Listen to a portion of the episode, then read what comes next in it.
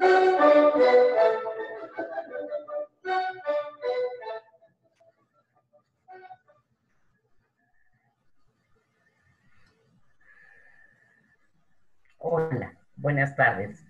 Soy Mari Carmen Herrera. Hola, ¿qué tal? Yo soy Irene Torices. ¿Qué tal? Mi nombre es Nadine Terrein y juntas somos las tres, las tres gracias. El día de hoy, Mari Carmen nos va a compartir sobre un tema que tiene que ver con la perspectiva de género. Entonces, adelante, Mari Carmen, tú introdúcenos al tema, por favor. Ok, gracias. Eh, mira, eh, no está tratado, tiene que ver con el género, aunque no está tratado desde la perspectiva de género.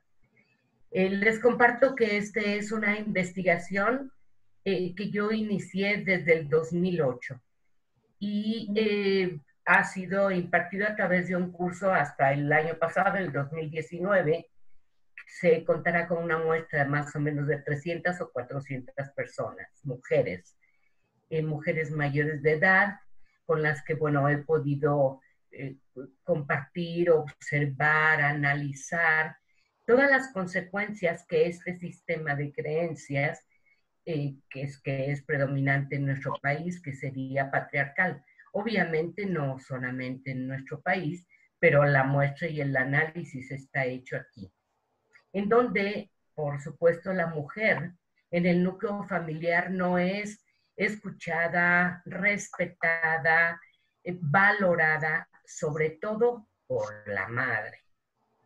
Y esto eh, es enfatizado, por ejemplo, en la vivencia de las mujeres cuando existen hermanos, ya que esto obviamente hace más perceptible la diferencia de trato y todas eh, lo que hicieron fue todas estas vivencias encontrarlas un eco en lo que es el marco teórico psicoanalítico, que es el marco que puede imbricarse perfectamente con la perspectiva de género, pero desde el marco psicoanalítico. Y esto tiene que ver con eh, eh, eh, analistas desde, desde Karen Corney hasta neopsicoanalistas. Y eh, Karen Horney hablaba, obviamente, ella difería mucho con Freud. Ella hablaba, no estaba de acuerdo y le cuestionaba eh, que le diera más importancia al desarrollo masculino que al femenino. Y para ella, eh, que es la base de este, de este análisis, en lo que es el complejo de Edipo, para Karen Horney, el complejo de Edipo tenía que ver más con el poder y el amor eh, que con la sexualidad. Y ella hablaba del periodo de, la niñez en las, en las personas y en las mujeres, eh, con unos con sentimientos de indefensión, en donde había una ira muy grande, oculta, hacia los adultos a los que llamaba todos todopoderosos. Y de ahí, obviamente, se derivaban, según su teoría, diferentes formas de relacionarse eh, en, estas mujeres. Karen Horney daba más, eh, curiosamente, daba más énfasis a la cultura en, función de la estructura de la personalidad. Y en este sentido coincidía con Alfred Adler, que también era de, su eh, época, ¿no? Contemporáneo, eh, quien eh, decía que, las, que en la infancia había sentimientos de insignificancia y de debilidad y que esto generaba sentimientos de inferioridad que eran inevitables y él decía que eran casi universales, que eran parte de la naturaleza humana. Y bueno, esto también coincide con otros autores, por supuesto, pero igualmente la doctora Pincola habla de en el desarrollo un hambre del alma. Entonces, como que esta es la base de este análisis. Obviamente, si quiero aclarar algo, todo este análisis y toda esta, eh, digamos, este curso que se impartió y todo de lo que estamos hablando está basado en el 93% de lo que somos inconscientes. Científicamente está comprobado actualmente que somos 93% inconsciente. Entonces todo va desde el inconsciente, funcionamos con el inconsciente y todo esto que obviamente va a ser en relación con los padres tiene que ver con el inconsciente. La búsqueda es generar más conciencia. ¿sí? Y sí, este, e, este análisis está basado en lo que es el, el, el complejo de Edipo y cuáles son sus efectos tanto en los hombres como en las mujeres. Y eh, de ahí sería como importante analizar como el origen de esto. Y el origen no fue Freud. El complejo del Edipo, quien habló primeramente fue eh, Schellinger.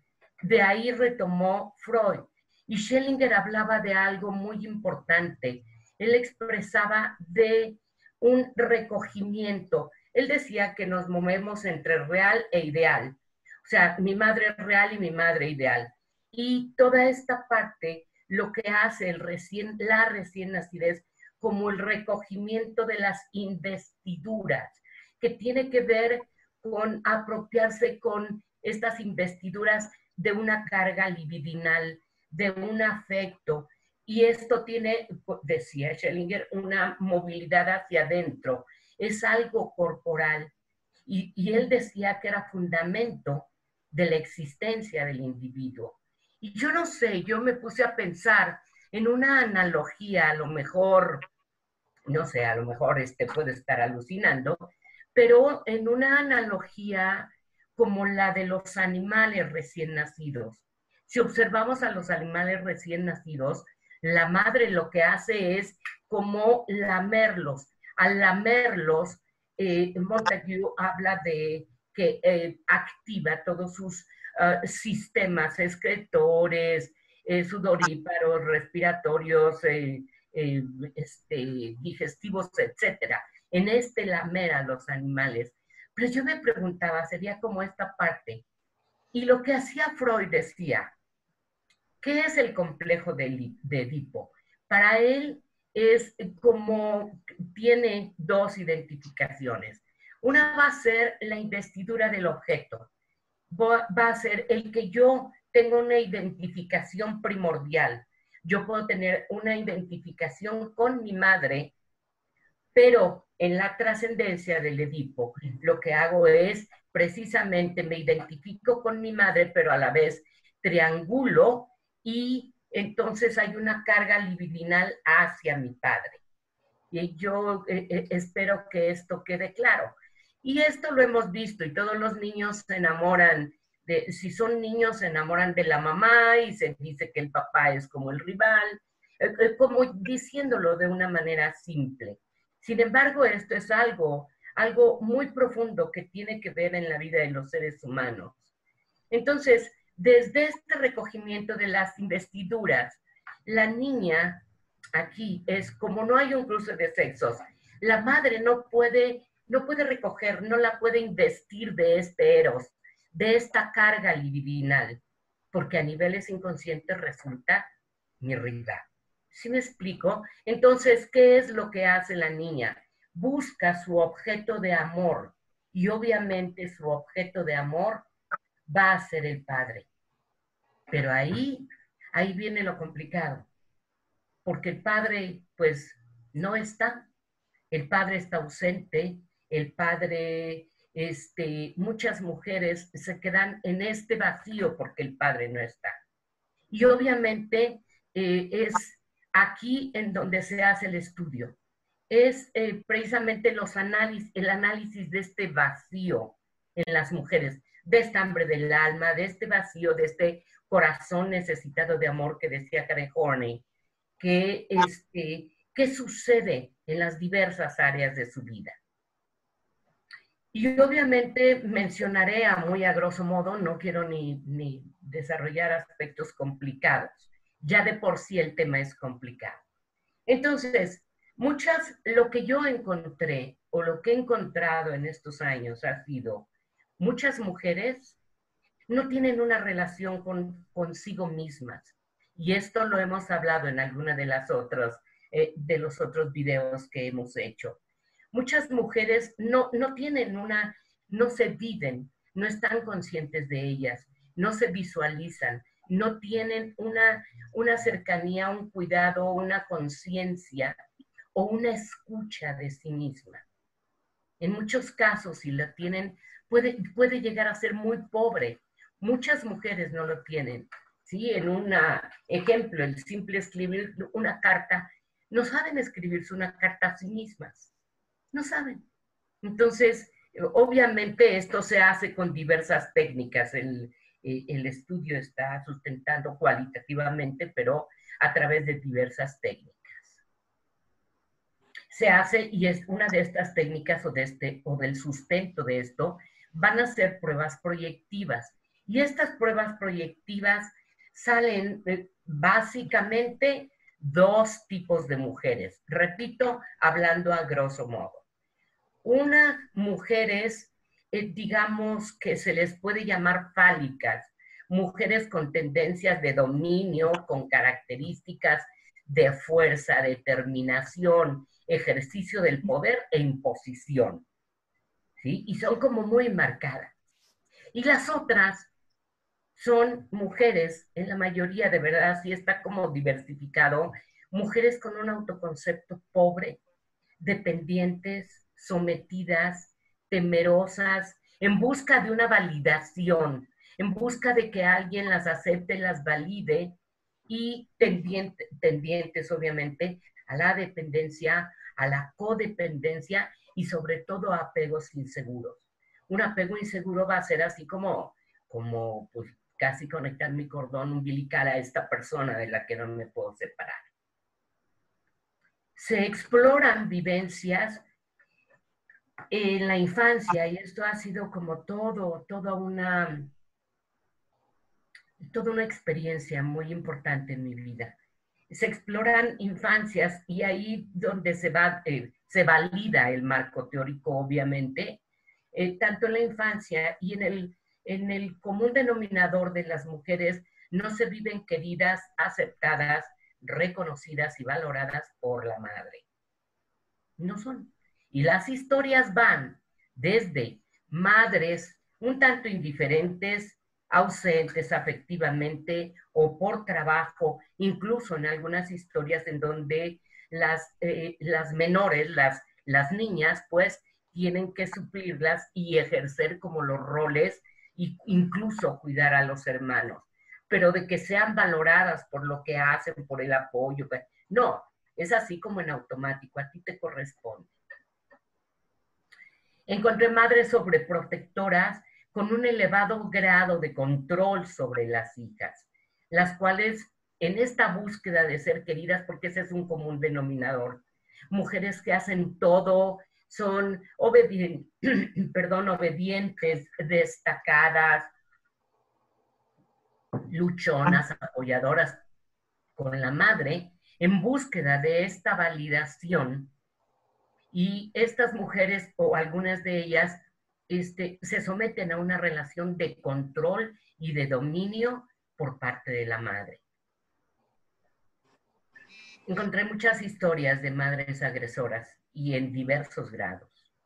Madres agresoras y la violencia va desde así como criticarte, como enjuiciarte, como hacerte sentir esto no lo haces bien, o no fue suficiente, o mira nada más cómo estás, o cómo te ves, etcétera. Desde esta crítica, este, incluso hasta quienes las sacrifican y ofrendan a una pareja, no, no al padre, en algunos casos al padre, pero a la pareja para ser sexualmente abusadas o violadas, con tal de que la pareja no las deje o en otros casos incluso que el padrastro tenga un interés en la hija, entonces la madre la corre por qué la pareja está interesada en él. Eh, en cuanto al padre, por supuesto que es como toda una historia, porque también he estudiado, he analizado la parte de la huella del padre. Y en cuanto al padre, hay diversas situaciones. Hay padres ausentes por trabajo en muchos casos, muchos casos. Padres presentes físicamente, pero ausentes afectivamente. Padres incapaces de proteger, acercarse, etcétera, como si el rol de la relación con las hijas fuera por parte de la madre. En varios casos, eh, un padre no conocido por la hija, un padre que no existió, o sea, se embarazó y, y ya se fue. Padres que rechazaban a la hija al nacer o incluso antes de nacer.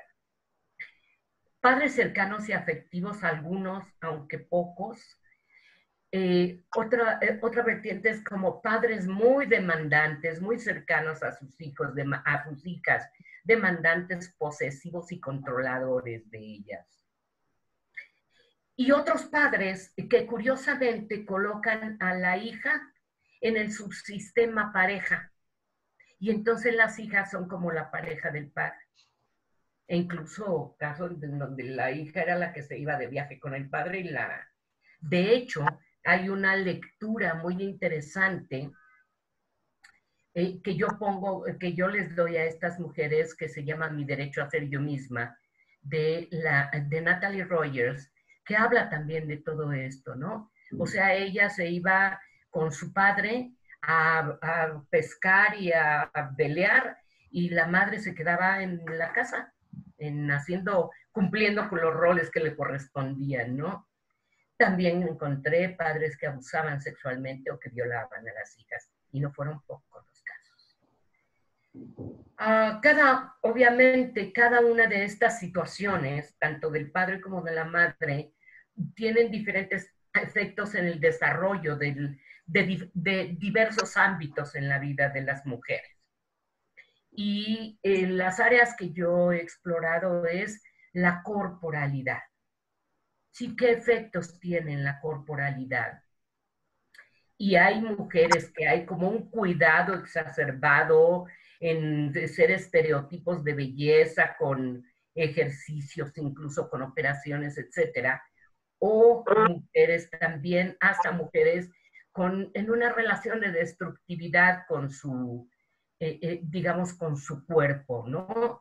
Con sobrepeso, con padecimientos que no han tenido atención, en donde no hay un seguimiento y obviamente pasando por, por mujeres que no veían su cuerpo, que ni siquiera se ven en un espejo o que ni siquiera en una relación pueden imaginar su corporalidad. No lo tocaban, algunas lo rechazaban, incluso para algunas de ellas el cuerpo era como, como un objeto de repudio, ¿no? Una corporalidad. Otra área que exploré es algo que eh, se llama el núcleo de la autoestima. Es como una teoría de dos autoras, mujeres también, que habla de la, autoestima que tiene una parte, un núcleo, una parte medular de la autoestima. Y este núcleo implica aspectos tan importantes que si no los tengo, pues el núcleo de mi autoestima se fractura se fractura verdaderamente, llevando a, no sé, ansiedad, angustia, infelicidad, dolor, etc. Y em, era palpable en, que en muchas mujeres en su núcleo de, la autoestima era estar casadas, ser madre o tener, tener pareja, o sea, tener pareja, estar casada, ser madre, etcétera, ¿no? Y, y, y varía. En algunos casos, no en pocos, ponían como toda una lista, una gran lista en el núcleo de la autoestima. Obviamente, ¿qué es esto? Pues si yo tengo un listonón, listononón en, en el núcleo de mi autoestima, ¿qué va a pasar? Pues con cualquier cosa se va a fracturar mi, mi núcleo. Y pude encontrar, yo recuerdo dos casos que para mí fueron verdaderamente impactantes. Uno, lo único que había en ese núcleo de la autoestima era tener mi casa limpia. Eso conformaba el núcleo de su autoestima. Y en otra, ser aceptada. Y wow, son historias de verdad. Eh, compartir con alguien que solamente en el núcleo de su autoestima está ser aceptada es, es algo que genera dolor, que genera, no sé, vacío, tristeza, muchas cosas, ¿no? Eh, se explora o se profundiza en esta carencia afectiva a través de las vivencias de la infancia que dejaron huellas en ellas y también en la adolescencia, porque aquí curiosamente en la adolescencia, pubertad adolescencia, se hace patente como esta rivalidad con la madre se exacerba y se exacerba a, niveles impactantes en algunos casos. Obviamente, este, ¿por qué? Porque viene eh, eh, agresión, represión, control, etcétera, en, muchos niveles, pero sobre todo en la, en la sexualidad.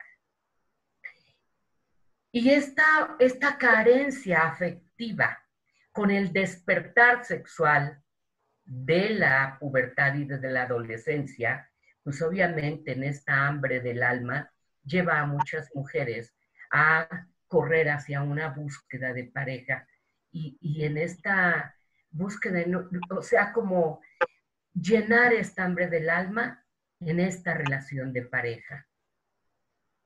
Y esta es otra, otra área muy importante porque los resultados, pueden ser muy variados, ¿no? Por, e, por un lado, y esta era una de las dinámicas que más me gustaban, esta hambre del alma genera expectativas verdaderamente quiméricas en las mujeres.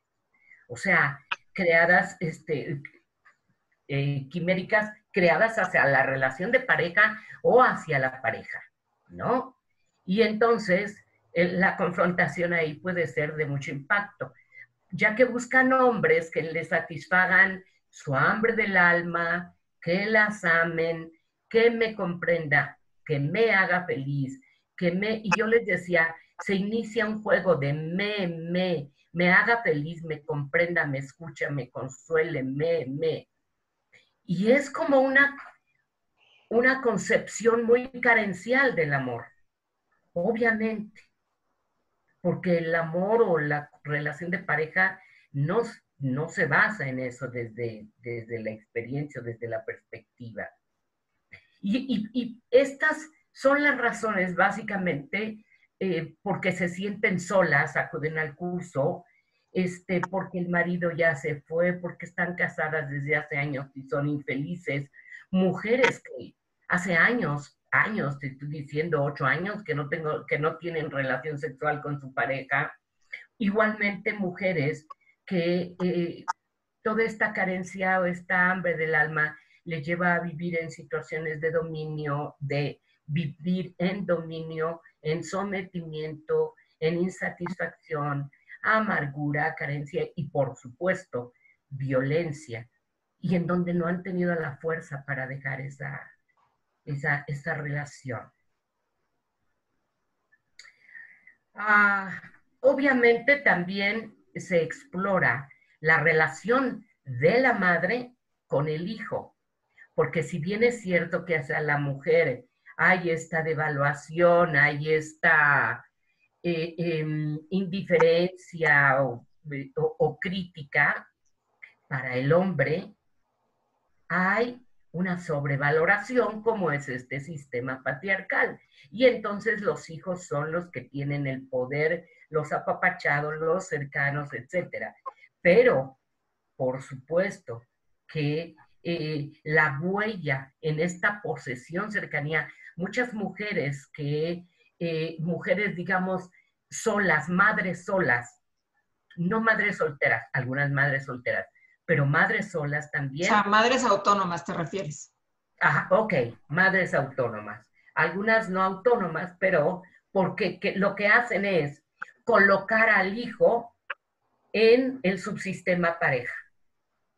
Y llegué a encontrar en donde incluso había sexualidad. ¿Sí me explico? Pero es como esta parte de tú vas a cumplir mis demandas, mis carencias, y entonces hay un control, una demanda, un sometimiento a los hombres, y obviamente buscan que las madres que cumplan sus expectativas. Y esto genera una bronca importante, porque en el hombre puede generar una relación de agresión, de violencia hacia la madre, de minimización, etcétera, de rechazo. Pero aquí lo curioso es que la consecuencia de esto es como dice una de las autoras, como que la, la misoginia del hombre lo siembra la madre. Porque entonces ya no hay esta parte eh, a niveles inconscientes, obviamente el hombre lo que menos busca en una, en, en una relación de pareja es volver a ser absorbido. Obviamente estos hombres que han sido absorbidos, ¿no? No estoy generalizando, o sometido o doblegado por otra mujer. Y entonces, esto es como se encuentran. El hombre así como buscando, no, no me, no me absorbas, no me, no me, este... No me tragues, no me engulles. No me tragues, no, exactamente. No me doblegues, no me tragues. Y, y la mujer en esta demanda, en esta demanda, yo necesito tu amor, yo tengo hambre del alma, entonces, esto es complicado, porque eso es con lo que nos encontramos. Y las mujeres siguen teniendo hambre del alma. Con el curso, una de las cosas que, a mí me, me, dio gusto es que muchas mujeres dijeron, Mari Carmen, terminé la relación de pareja, Mari Carmen, me divorcié o situaciones así. Sobre todo en situaciones en donde había mucha infelicidad o incluso violencia, ¿no? Entonces, da como resultado, yo me pregunto, es una de las causas, y ojo, por eso inicié con el inconsciente, pero es una de las causas por las cuales a lo mejor las relaciones de pareja pueden no ser tan simples y armónicas como podrían ser. ¿No? Entonces ha sido realmente ah, para mí toda, toda una aventura esta, esta esta investigación eh, obviamente no viene de gratis.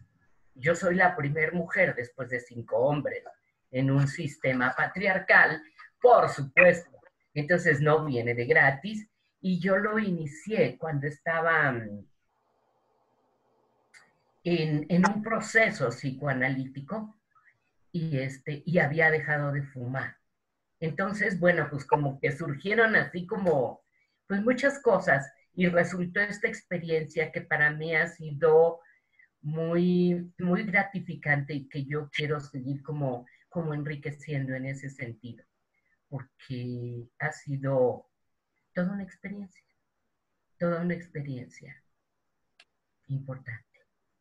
Esa sería mi investigación, cómo la perciben, díganme, ¿qué opinan? Sí, adelante.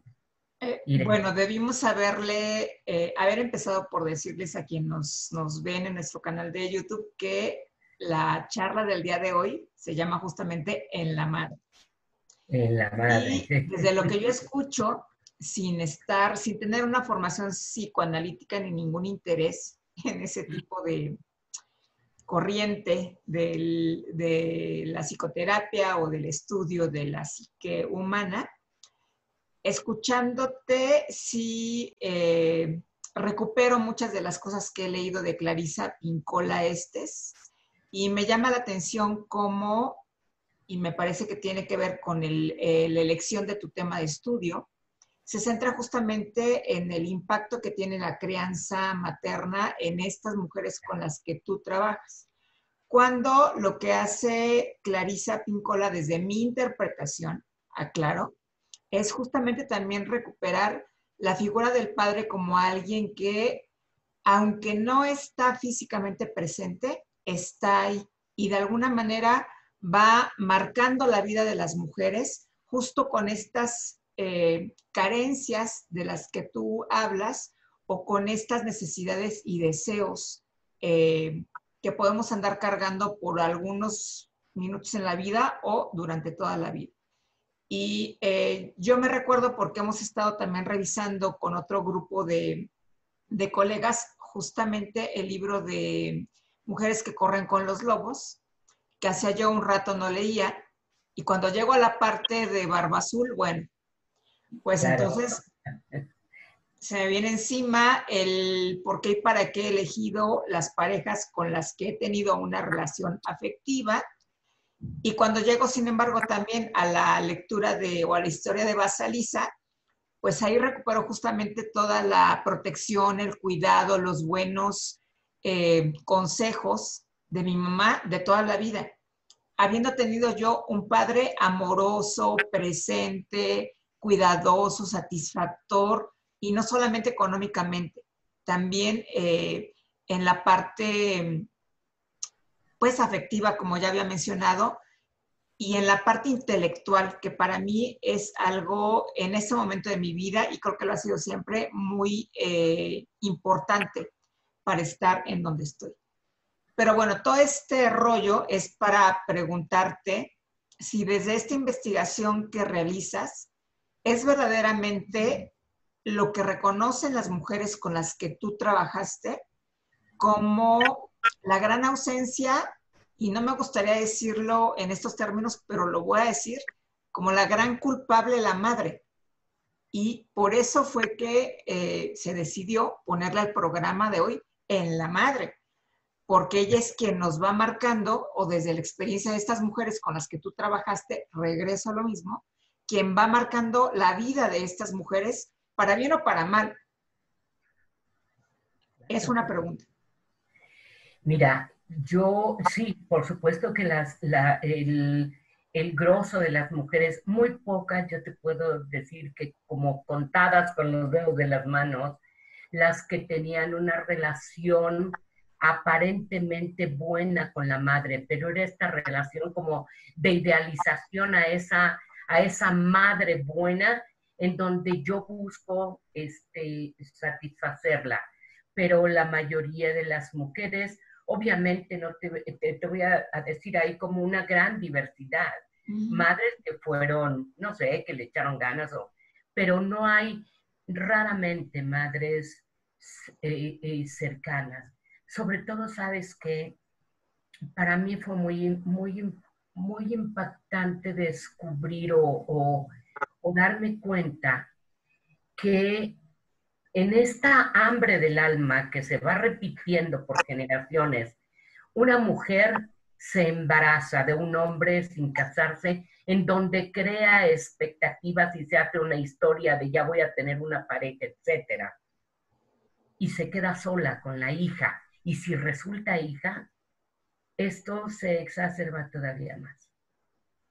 Se exacerba todavía más porque es como, yo diría como una gran frustración de, la madre al perder al hombre, al no haber retenido al hombre en esta hambre del alma de la madre y que la hija, obviamente en este sistema patriarcal, le haya resultado hija. Porque la fantasía es, si es un hijo, a lo mejor se queda. ¿Sí me explico? Sé que es muy duro, sé que suena fuerte, pero yo todos estos años, son 11 años, más de 11 años, este, viviéndolo, compartiéndolo con muchas mujeres y en la historia de muchas mujeres. Yo no estoy diciendo la totalidad, no estoy diciendo, pero sí, la madre sí, incluso una de las autoras en las que analicé, porque analicé en varias autoras, eh, menciona que Freud hablaba de Edipo, pero nadie habló de Yocasta. Y habla de la huella de Yocasta. Y esta es la huella de Yocasta, ¿no? Lo que genera en los hijos y en las mujeres y en las hijas. Y está pendiente todavía una investigación hacia los hombres, por lo que yo he encontrado en los hombres, hay como una beta maravillosa que hay que profundizar ahí que he ido profundizando poco a poco, o sea, me he ido asomando, no he ido profundizando. Ya, Mari Carmen, eh, digo, me gustaría que pudiéramos aclarar para los que nos ven eh, quién demonios es Yocasta. Porque tal vez... ¿Quién demonios es Edipo también? Claro. ¿Quién demonios es Edipo un poco también? ¿Quién demonios es Edipo? Bueno, así como, como brevemente me encantará como después profundizar en la historia, pero se supone que es eh, la tragedia. Se supone que el rey Layo y Yocasta este, eh, se casan y tienen un hijo, pero cuando tienen un hijo, eh, resulta que el oráculo, que era que, quien les leía como el, el, futuro del destino, o sea, antes este, eh, se, se, guiaban por todas, el, el destino, o el futuro, el destino que iba a suceder a cada uno. Y así se guiaban ante los reyes, ¿no? Así es, era. Pero aquí era a través del oráculo. Y entonces el oráculo les dice, este hijo te va a matar a ti, Layo, y se va a casar con tu esposa y procreará hijos.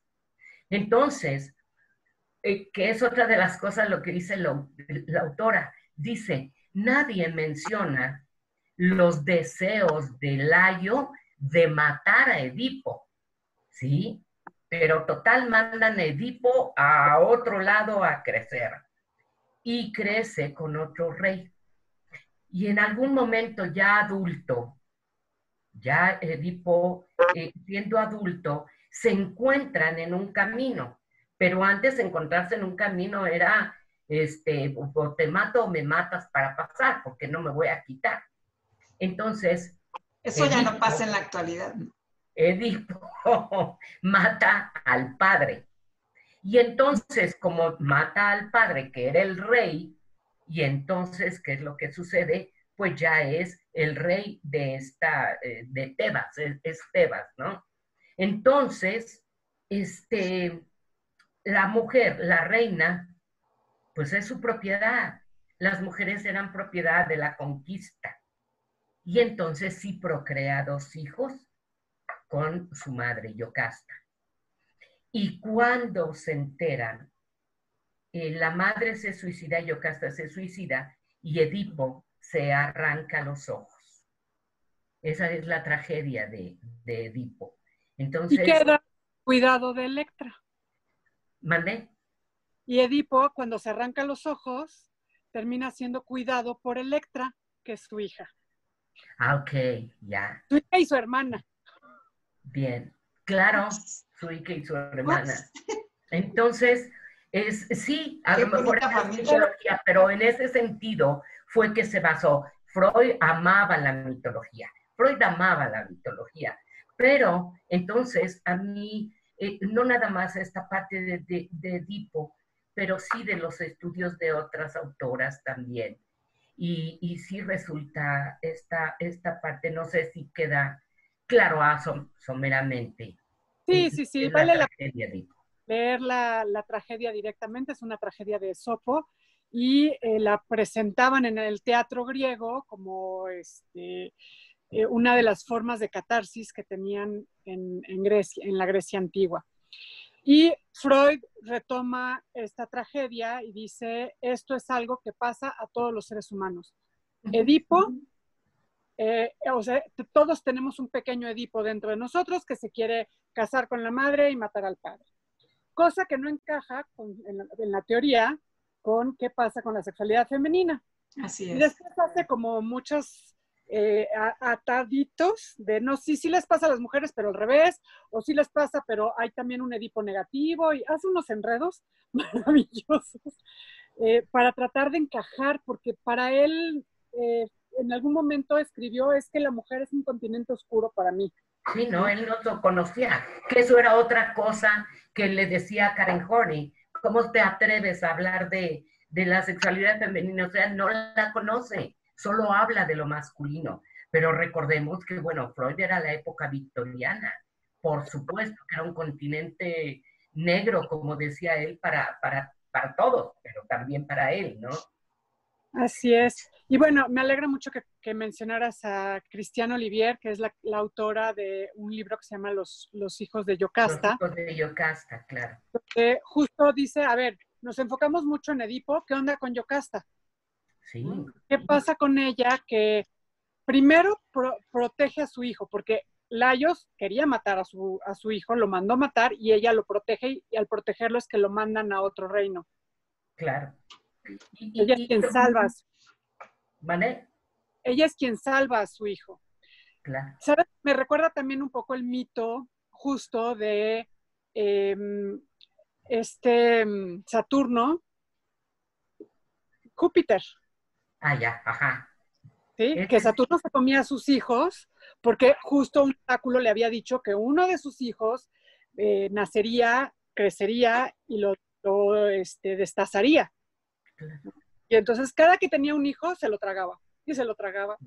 Hasta que la mamá le da una piedra para que se trague una piedra y protege al hijo y lo deja crecer. Y efectivamente, cuando crece, destaza a su padre para sacar a sus hermanos del vientre. Ya, Y parece que es una historia que se va repitiendo, esto de que los hombres matan a sus padres y como una necesidad Claro, y se da ya la, la violencia filioparental, ¿eh? Ya se da. Y, eh, más allá de la violencia es como en esta parte del inconsciente, como esta necesidad de, sobrepasar al padre para instalarte en el trono. Claro, claro. Y es esta parte muy de la cultura masculina y la parte de, de en la madre, de culpar a la madre, a mí me preocupa mucho, porque finalmente estas madres son producto de esas, de esas historias masculinas. Y entonces, ¿desde dónde una madre puede criar a una hija? Mira, yo recuerdo mucho eh, estas historias de, la, eh, cuando, eh, ay, se me fue el nombre, la ablación del clítoris. Ajá. Las, mutilaciones, las mutilaciones sexuales que hacen en algunas eh, culturas para que la mujer sea pura, ¿no? Entonces le cortan o los labios, o el clítoris, o toda la vulva, o, dependiendo. De, claro. Lo hacen de una manera horrorosa. Y las que lo hacen son las mujeres. Son las madres, sí. Llevan a sus hijas para que sean cortadas para que puedan encajar en esta sociedad. Porque, ¿qué le pasaría a su hija si la madre no la llevara a cortar el cuerpo? La rechazarían, sería impura, tendría que vérselas por sí misma y estaría excluida de la sociedad con altas posibilidades de morir. Entonces, tienen que se convierte en una forma de protección. Es una forma de protegerlas. Claro es, o sea, en, la parte física, para que encajes y puedas sobrevivir, te tengo que destruir físicamente.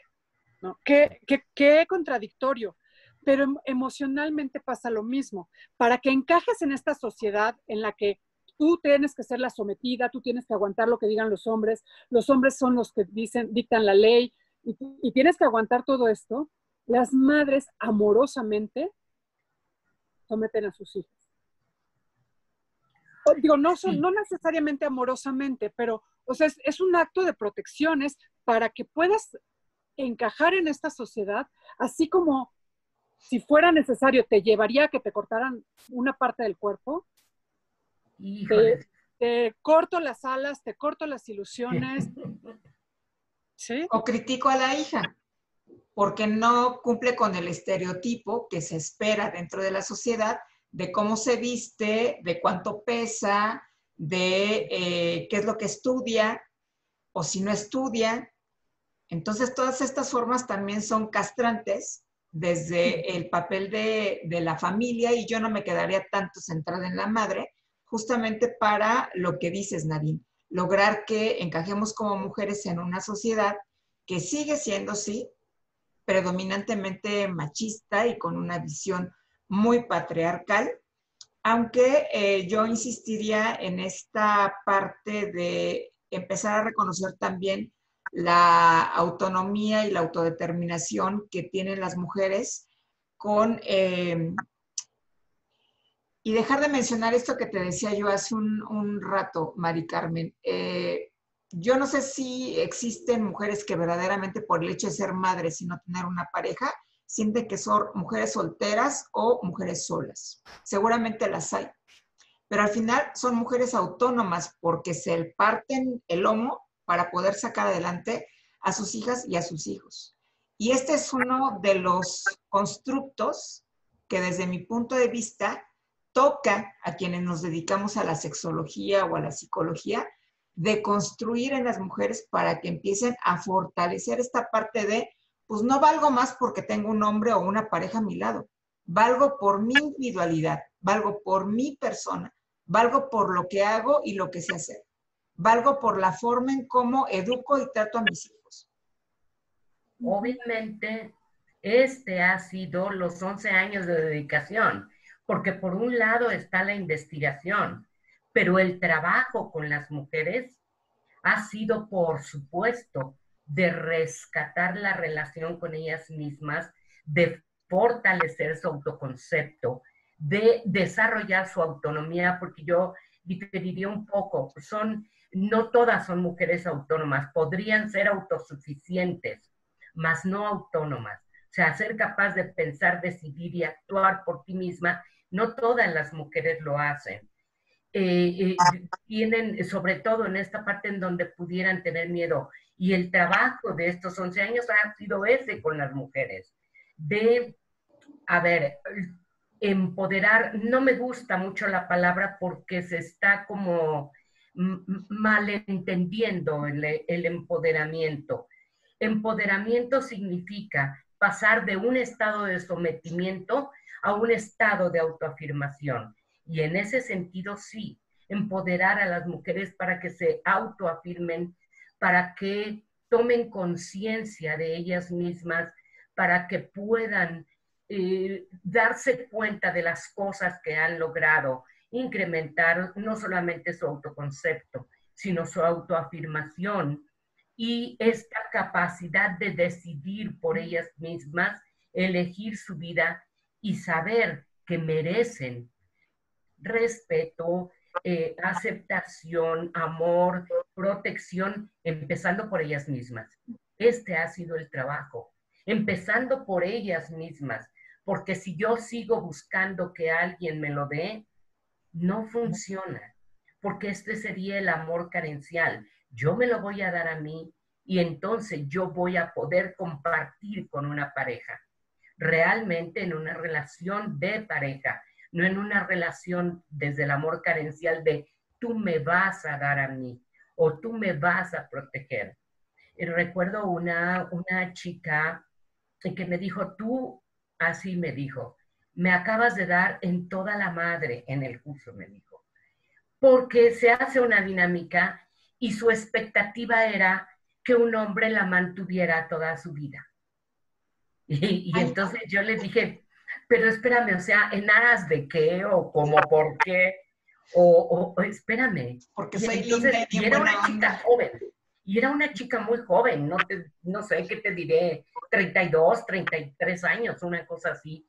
Y entonces cuando le dije, a ver, toma conciencia de la realidad. ¿Tú crees que en esta situación un hombre, no sé, a menos que tenga un superpuesto, pueda mantener de por vida a su familia, pero es un trabajo, es ¿en dónde queda entonces? ¿Cuál va a ser tu relación de pareja? Y fue cuando me dijo, no, Mari Carmen, con esto me acabas de dar en la madre. Yo toda mi vida creí que un hombre me iba a mantener. Entonces, son cosas y vivencias y cómo reflexionar y mucho reflexionar en esta parte. Eh, ustedes dicen ah, que eh, la madre lo hace como protección. Yo no estaría muy de acuerdo. Yo creo que por eso aclaré, esto es desde el inconsciente. Y yo te juro que el curso, lo primero que hago es enseñarles la estructura del inconsciente. Y obviamente en una repetición de pautas ancestrales que han recibido las mujeres, ¿no? Entonces, este, eh, porque es como, como repetir las mismas pautas y ni siquiera, ni siquiera pensar en qué le estoy dando a mi hija. Si me explico, es simplemente es, pues no hay para más, no hay. Sobre todo madres, eh, no lo sé, a mí mi madre, por ejemplo, pues era una madre que no, que no había estudiado. Y entonces con esta hija contestataria, después de cinco hombres, imagínate nada más la clase de hija que yo fui, ¿no? Pero eh, eh, fue así como, como ir con, con, con, toda la vena a defender mi, mi, autonomía, mi respeto, mi voz. Y bueno, eh, obviamente en casa pues sí, fui tachada de la loca y no les platico qué más, ¿no? ¿Por qué? Pues porque, porque no era, no era, lo que buscaban era que me sometiera. Y por supuesto, yo nunca, nunca estuve dispuesta a someterme que, Mari Carmen, que justo esas madres fueron esas mujeres que necesitaron de un hombre, que tuvieron que someterse, que, o sea, es como, y por eso eh, para mí me parece bien importante eh, de, construir la idea de que ellas son las culpables. O las ah, claro, claro que no. Es inconsciente, no me, no me doy cuenta. Esa es la parte para mí muy importante. Y por eso dentro del trabajo es tomar conciencia, tomar conciencia de mí, de lo que hago, de lo que decido, etcétera. Y yo creo que profesionalmente como que ese ha sido como mi, mi, más grande objetivo, mi objetivo más importante, despertar conciencias. Y si tú le preguntas a esas madres, te van a decir eso, lo hice porque la quería mucho. Ah, sí, claro. O por su bien, como nos suelen decir. Es por, su bien, Por tu bien. Y eso es parte de protegerlas. Lo mismo que diría una mujer al llevar a su hija que le corten el clítoris. Lo hago por su bien. Claro, claro. ¿Sí? Y en este, Aunque sea algo... Perdón, adelante, Lo más violento que pueda vivir esa, esa niña, lo hace por amor a ella, pues, porque, porque necesita que encaje, porque porque tiene que ser parte de esta sociedad, ¿no? Ojo, no justifico la... No, claro, claro. No, es la idea justificar la violencia, pero sí como entender que es, eh, que todas somos producto de esta historia y que quizás sí, lo que necesitamos es cambiar de historia. Esta de Yocasta no nos funciona nada. Hombres y mujeres necesitamos cambiar de historia. Esta es la realidad hombres y mujeres necesitamos cambiar nuestra historia como para poder aprender a relacionarnos de una manera diferente. Eso es lo que yo considero. Y en esta anécdota que nos cuentas, que nos compartes, Mari Carmen, de esta chica que se acerca contigo después de un ejercicio vivencial a decirte que le diste en la madre, yo espero que le hayas contestado a ver, no. Vayamos poniendo los puntos en las IES, yo no te di en la madre. Te diste cuenta de cosas y eso de lo que te claro. te hizo claro, lo dijo, lo dijo eh, realmente como, como un impacto que le causó como el, Yo lo entiendo como el romper Yo lo entiendo así. Solo recordemos que las personas que nos están viendo a través de este canal no necesariamente saben que en este trabajo no nos dedicamos a darle la madre a la gente. nos dedicamos a trabajar para que tomen conciencia justo de estas, eh, de estos retos que tienen puestos enfrente, justo para cambiar estas partes de nuestra historia que a lo mejor no nos están ayudando tanto a crecer, sino que más bien están deteniéndonos o están siendo como esta piedra que le hacen tragar a, ¿a quién fue? A Júpiter, a Venus, a Marte, a Saturno. Saturno. Que puede hundirnos en el fondo de un lago. Entonces, también ir claro. descargando las piedras que traemos en el costal para ir por la vida más ligeras. Seamos mujeres y más ligeros si son hombres quienes nos están mirando. Claro. Pues no sé si quisiera cerrar con, algo que me parece un estudio a, mí muy interesante, Mari Carmen, sobre todo al que le has dedicado muchísimos años y evidentemente muchísimo tiempo, como para eh, despedirnos de, de, quienes nos están viendo el día de hoy y eh, poder abrir la puerta para que continúen con nosotros la próxima semana. Pues eh, yo diría que es, es precisamente la toma de conciencia, el darnos cuenta de, de, qué sentimos, cómo actuamos y qué resultados nos, nos, nos, nos trae en nuestra relación con nosotros mismos primero, seamos hombres o mujeres, y en nuestra relación con nuestra pareja.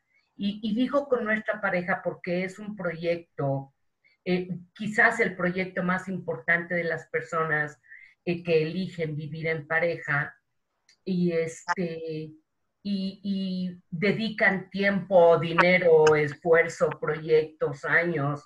Y entonces, ¿cómo poder quitarnos estas piedras que traemos, estos lastres, estas estas ideas, este sistema de creencias que realmente no nos está haciendo felices.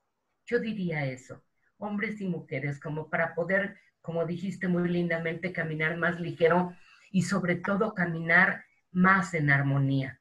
Realmente la necesitamos, caminar más en armonía y como tomar conciencia, ahora es la búsqueda de cómo educo también a mis hijos, ¿no?